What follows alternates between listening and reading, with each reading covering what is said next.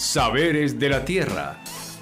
Toda tierra buena merece ser libre.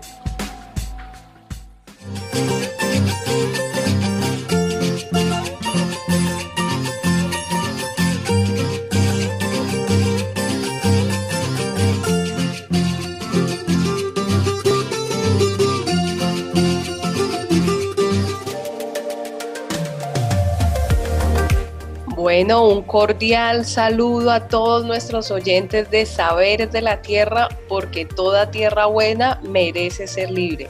Esta es nuestra serie de podcast. No olviden, pueden escucharnos por Ivos o cualquier plataforma de podcast. También nos pueden encontrar en Facebook, Instagram, Twitter y YouTube como Tierra Libre Colombia. Bienvenidos, esta es nuestra serie de podcast Saberes de la Tierra. Bueno, hoy tenemos un tema muy importante. Eh, hoy tenemos el tema de nuestra juventud campesina. Estos son los saberes de la tierra, los saberes del campo. Y en el campo tenemos una población muy importante para nuestras sociedades rurales y no solamente rurales, sino para nuestro país en general. Y es la juventud. El futuro del campo depende del presente de nuestra juventud campesina. Es una población supremamente importante precisamente para asegurar eh, condiciones de vida en el campo hacia adelante. Entonces hoy tenemos dos invitadas muy importantes. Una es María José Ballesteros, eh, miembro de la organización social Tierra Libre y por supuesto líder de la Escuela Juvenil Campesina. María José, cuéntanos desde dónde te conectas. Eh, un saludo a todos nuestros oyentes y a quienes nos están acompañando hoy en este programa. Me encuentro desde Soacha. Vale, María José, muchísimas gracias. Mónica también hace parte de la organización social Tierra Libre y también lidera el proceso de la Escuela Juvenil Campesina aquí en la región del Sumapaz. Mónica, ¿cómo te encuentras y en dónde estás? Hola Rosita, hola María José, muchas gracias por invitarme. Em, muy contenta de estar en este espacio. Mi nombre es Mónica Silva, como decía Rosa, y en este momento me encuentro desde Bogotá. Ale, una gran bienvenida para ustedes por acompañarnos en esta serie de podcast Saberes de la Tierra. Se fue a pasar unos días, disque donde una familia, pero también a mi china se la tragó la ciudad. Se fue a pasar unos días, disque donde una familia, Hoy vamos a hablar, como lo decíamos, sobre el tema de nuestra juventud campesina. Una juventud eh, que hoy día encuentra una amenaza muy importante y es la migración campo-ciudad, ¿no? Nuestros jóvenes cada día eh, emigran con mayor frecuencia hacia la ciudad buscando otras expectativas de vida, buscando formas de vida porque el campo no brinda las necesarias para que ellos puedan emprender sus proyectos de vida desde el campo. El gobierno no ha atendido esta problemática y cada vez, por ejemplo, en nuestros municipios, no solo acá en la provincia del Sumapaz, sino en el país entero, encontramos un envejecimiento de la población rural, ¿cierto? Entonces hoy nos acompañan estas dos especiales invitadas para hablar de ese tema. María José, cuéntanos un poco cómo está este contexto de la juventud campesina. Bueno, eh, pues tenemos actualmente, según cifras del DANE, que el 26.1% de los habitantes del país eh, son campesinos, ¿cierto? De los cuales el 24.5% de, de la población rural es joven, ¿sí? Sin embargo, eh, lo que nosotros hemos descubierto junto con el trabajo de la Escuela Juvenil Campesina es que los jóvenes vienen migrando hacia las ciudades porque presentan unas brechas de acceso a, muchos de los programas de educación superior, de educación de bachillerato, ya que, ya que en las escuelas rurales de los municipios más pobres del país no cuentan con grados décimo y lo que lleva a que tan solo el 4% termine el bachillerato. ¿sí? Esto también se ve reflejado con algunos índices de, de pobreza que, que, se manejan en la población rural entre los jóvenes, ¿cierto? Entonces, según el, el Centro Latinoamericano para el Desarrollo Rural, en el año 2017 el 40% de los jóvenes rurales colombianos se encontraban en condición de pobreza. ¿sí? Y según el COMPES de 173 del 2014, tenemos que el 4.8% de los jóvenes en las ciudades están en extrema pobreza frente al 16.7% de la juventud rural. ¿Esto qué nos hace pensar o a qué nos lleva o a qué nos remonta? Que la, la baja y la escasa calidad de la oferta de programas educativos formales. De igual manera, las herramientas que se brindan en las escuelas rurales en el país no están respondiendo a las verdaderas demandas de los territorios en los que viven nuestros jóvenes rurales. Eh, esto nos lleva a que ellos no tengan, digamos, como las herramientas o no desarrollen las herramientas suficientes para poder vivir en el campo dignamente, ¿sí? Eh, y esto, eh, pues se, podría, se podrían implementar cosas para la innovación rural, ya que el, el, joven campesino de hoy no es el mismo joven campesino de hace 30 años.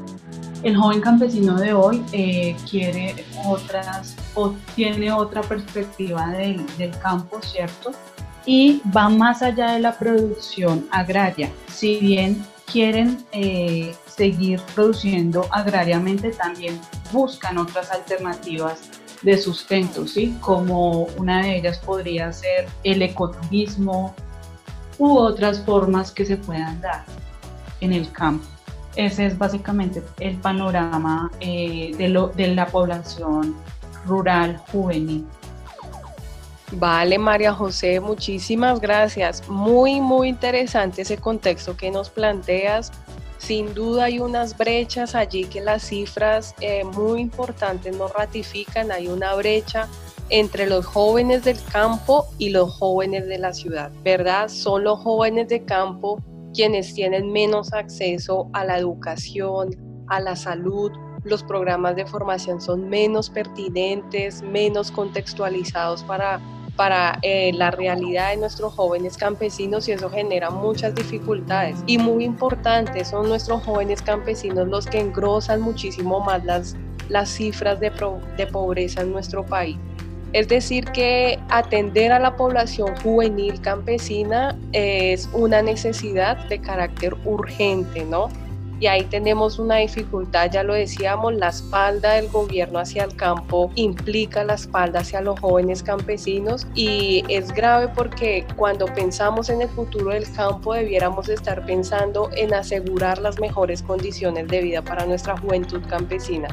¿En qué manos está el futuro del campo? Está en las manos de nuestra juventud campesina. De allí la importancia de que nuestros gobiernos pudieran volcar la mirada hacia nuestra población y muy importante, como tú lo dices, María José, los jóvenes tienen hoy día otro tipo de expectativas.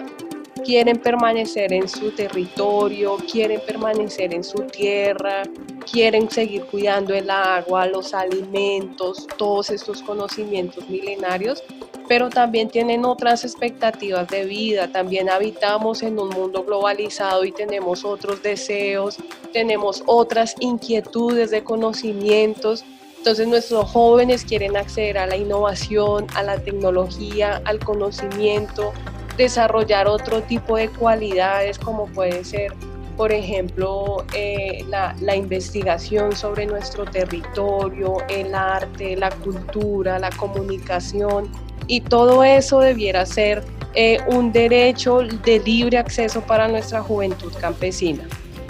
Bueno, en el marco de eso, desde la organización social Tierra Libre se impulsa un proceso muy importante que es la Escuela Juvenil Campesina aquí en la provincia del Sumapaz.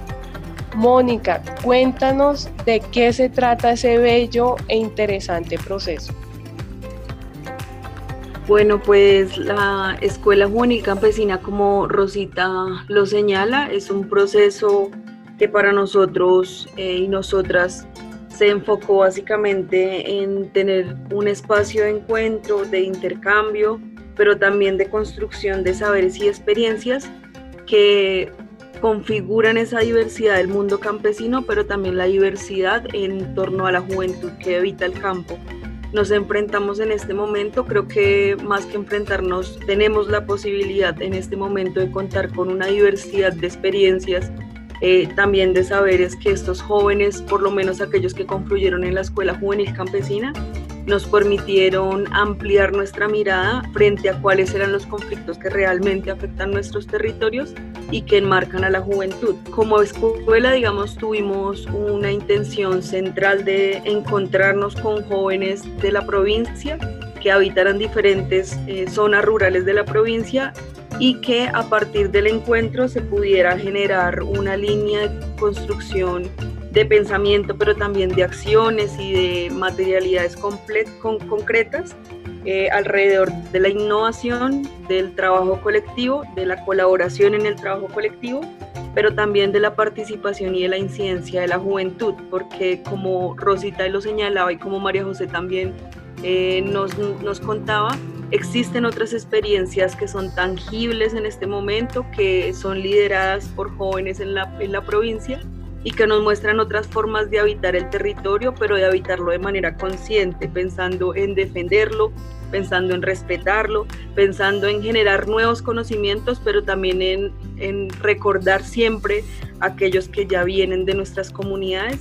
Y sin duda fue un espacio, creo yo, donde mm, tal vez hubo un ejercicio muy amplio de intercambio y de, compartir entre nosotras y nosotros, porque mm, logramos sentir que en ese espacio eh, se eliminó esa brecha entre aquellos que habitamos la ciudad y aquellos que habitan el campo porque estábamos en un ejercicio continuo de compartir y eso fue pues creo un espacio muy importante que además nos permitió una proyección no necesariamente en el marco de nuestro ejercicio formativo que fue la escuela sino en el accionar y en la incidencia que cada uno y cada una puede tener en su territorio. Trabajamos en base a unos ejes de trabajo eh, a lo largo de la escuela con ejercicios teórico-prácticos en diferentes espacios eh, de la provincia. Nuestro principal espacio de experimentación, como le llamamos nosotras, eh, fue la finca Escuela Tierra Libre en el municipio de Pasca, pero también tuvimos la posibilidad de intercambiar en otros territorios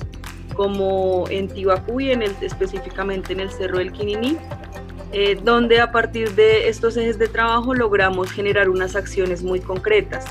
Los ejes de trabajo que trabajamos o que tuvimos como, como guía para nuestro trabajo fueron la co-creación, que tenía como toda la reflexión alrededor de el trabajo colectivo, pero también de la creación colectiva y de la creación a partir de los recursos que el campesinado tiene en sus territorios como una especie de reconocimiento también de la importancia de construir a partir de lo que somos y de, lo, de donde habitamos y de lo que queremos.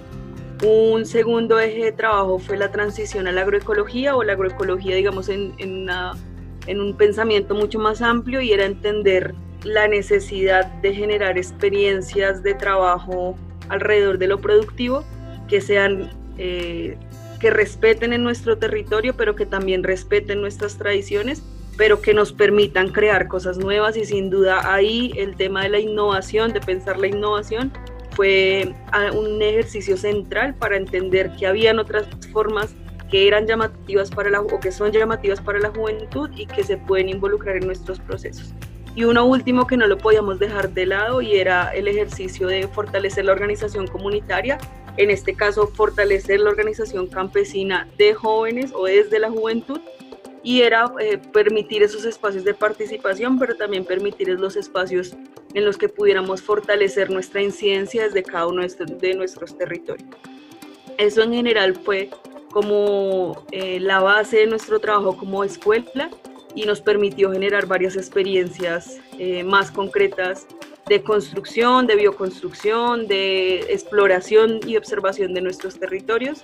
Eh, y a lo último, pues también un proceso de sistematización que para nosotros es muy importante porque sirve como guía o como de alguna manera un ejercicio útil para las comunidades y para la juventud de la provincia, pero también de otros lugares eh, y zonas rurales en Colombia. Vale, Mónica, muchísimas gracias. Muy, muy importante e interesante esta experiencia de la Escuela Juvenil Campesina. Para nosotros pues fue también un proceso que nos llevó mucha motivación porque encontramos jóvenes con habilidades y con liderazgos en distintos temas sociales, ambientales, artísticos. Eh, entonces, sin duda en el campo hay un potencial inmenso que debiera ser desarrollado, apoyado e impulsado para tener un campo cada vez mejor.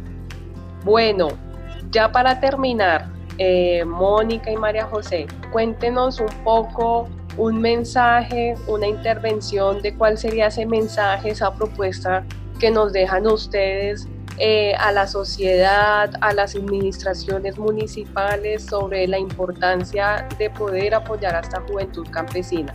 María José, ¿cuál sería tu mensaje? Bueno, pues mi mensaje, eh, partiendo de que es, es, importantísimo garantizar la permanencia de los jóvenes y las jóvenes en la ruralidad y también de ver si es posible, que, que, que veo que sí es posible, eh, también el retorno de muchas y muchos jóvenes a, a sus territorios de origen es que entendamos los diferentes tipos de ruralidad que hay, ¿sí? Colombia es un país eh, diverso geográficamente y las diversidades geográficas también son diversidades culturales. Y estas diversidades culturales nos llevan a que cada uno de los pueblos tienen un conocimiento acumulado que les permite vivir en sus territorios. Nadie más que ellos los conoce mejor que ellos. Entonces, yo creo que hay que partir de eso, de respetar la diversidad de, las ruralidades que hay en Colombia, para que las personas puedan también de esta manera eh, respetar sus territorios y ellos lo respetan muy bien. Otra, otro mensaje sería eh, incluir la innovación para la conservación también de los territorios y eh, lograr otras formas de producción. ¿sí?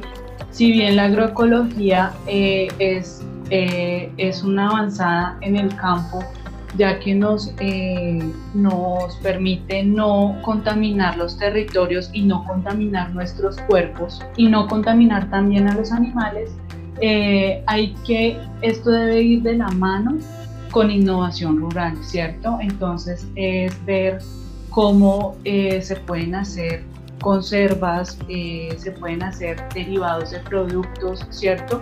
Que nos lleven a otras formas de, de subsistencia en el campo, ¿sí? Y todo esto pues también va muy de la mano de eh, conservar la cultura rural eh, entre, entre nosotras las jóvenes y los jóvenes del país rurales. Vale, María José, muchísimas gracias. Eh, Mónica, ¿cuál sería tu mensaje?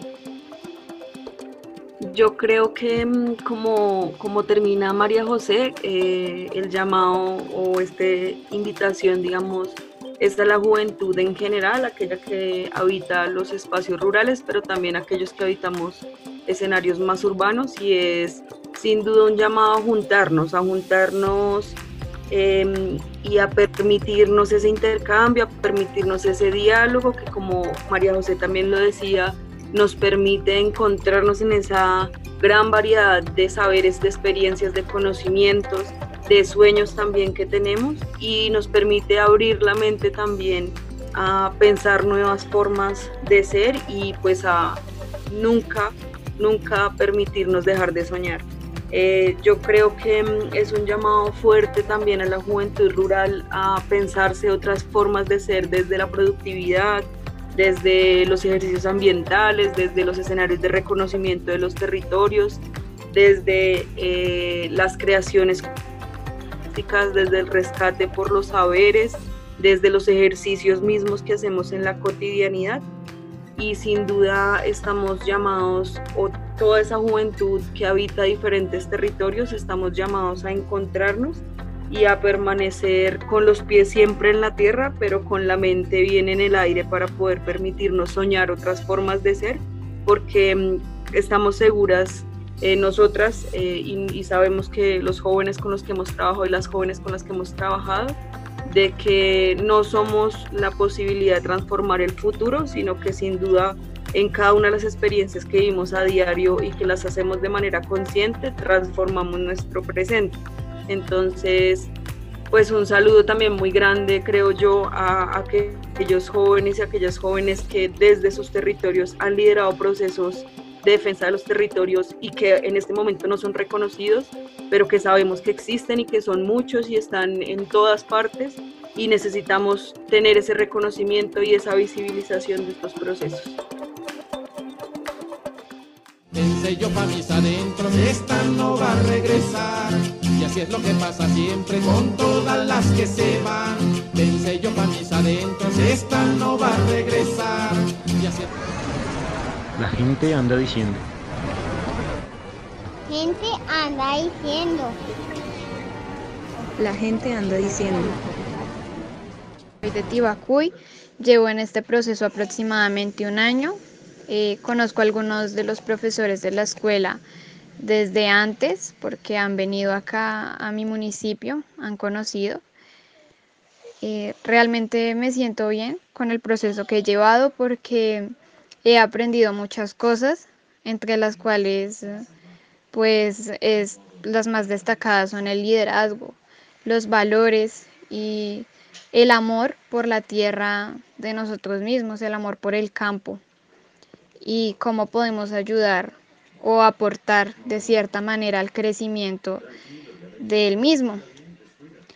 También aprendí a hacer diferentes actividades que me han gustado mucho porque yo he querido, digamos, iniciar como un proceso también acá en Tibacuy. Entonces me ayudó mucho también. En la parte del liderazgo me ayudó porque gracias a eso ahorita estoy llevando a cabo un proceso. Gracias a lo que me enseñaron en la escuela juvenil. Vale, muchísimas gracias. Ahí lo tenemos, muy importante. El territorio sin duda para cualquier ser humano en el mundo es un lugar eh, que nos permite habitar, pensar, existir, relacionarnos, ¿cierto? El territorio es el lugar en el que emprendemos nuestros proyectos de vida, ¿sí? Y sin duda ahí todos nuestros jóvenes campesinos tienen el derecho, por supuesto, a habitar en los territorios en los que sus comunidades históricamente han habitado. Entonces ahí nos explican Mónica y, y, María José memoria, historia, cultura, ¿cierto? Eh, territorio, conocimiento, todo esto es lo que los jóvenes tienen derecho a existir y habitar también, ¿sí? Entonces allí hay una necesidad de que nuevamente insistimos, las administraciones municipales, el Estado Nacional, por supuesto, deben volcar la mirada hacia esta importante población que es la juventud campesina. Les agradecemos mucho a ustedes que nos hayan acompañado en este podcast Saberes de la Tierra. Finalmente nos despedimos. Mónica, María José, si tienen una recomendación de un libro, una película, una serie, una canción, lo que quieran, nos yo sencillamente pues ya su mensaje de despedida para todos nuestros oyentes. María José, tienes la palabra. Eh, no, muchas gracias a todos ustedes, a todos nuestros oyentes por esta invitación tan importante y por conocer más sobre nosotros las y los jóvenes campesinos. Vale, muchísimas gracias María José por acompañarnos en el día de hoy en este podcast. Mónica. Eh, bueno, muchas gracias a todos y todas quienes nos escuchan. Quisiéramos antes de irnos, pues invitarles a que continúen escuchando este tipo de programas, que son programas que sin duda nos permiten estar actualizados de alguna información en nuestros territorios, también de procesos organizativos que lideran y de acciones comunitarias que se lideran en nuestros territorios. Y quisiéramos recomendarles, ya que hablamos tanto del tema preocupante de la situación de la educación en las zonas rurales, una película que salió hace muy poco y que nos parece muy bonita e inspiradora para aquellos eh, jóvenes que tienen la intención de hacer procesos en sus territorios y es la película del sembrador. Eh, queremos que puedan acercarse a, este tipo de producciones que nos permiten también soñar y seguir y creer que es posible hacer cosas distintas desde nuestros territorios rurales. También quisiéramos invitarlas invitarlos a que mm, revisen y puedan obtener de alguna manera nuestra cartilla, eh, la cartilla del Laboratorio Juvenil para la Transición a la Agroecología, que es producto de la Escuela Juvenil Campesina y es un ejercicio donde recogemos cada una de las metodologías y de los procesos paso a paso que realizamos con la Escuela Juvenil y que sin duda va a servir para pensar o para replicar eh, experiencias de este tipo en nuestras casas, en nuestras fincas o con las comunidades con las que trabajemos. Muchísimas gracias por invitarnos a participar de este espacio y sobre todo por permitirnos ser la voz de estos jóvenes y estas jóvenes que em, hoy no están aquí, pero que seguro están en nuestros en lo que hemos comentado el día de hoy, en la experiencia que hemos socializado. Bueno, Mónica, muchísimas gracias por esas invitaciones, gracias a todos nuestros audientes que en el día de hoy sintonizan este podcast Saberes de la Tierra porque toda tierra buena merece ser libre. Un agradecimiento también a la Fundación Bol. Recordamos, este es un programa eh, realizado por la organización social Tierra Libre con el apoyo de la Fundación Heinrich Boll de Alemania. No se olviden, pueden escuchar este podcast en cualquier plataforma de podcast. También pueden buscarnos en nuestras redes Facebook, Instagram, Twitter y YouTube como Tierra Libre Colombia. Aquí los dejamos por el momento, este Saberes de la Tierra, porque toda tierra buena merece ser libre.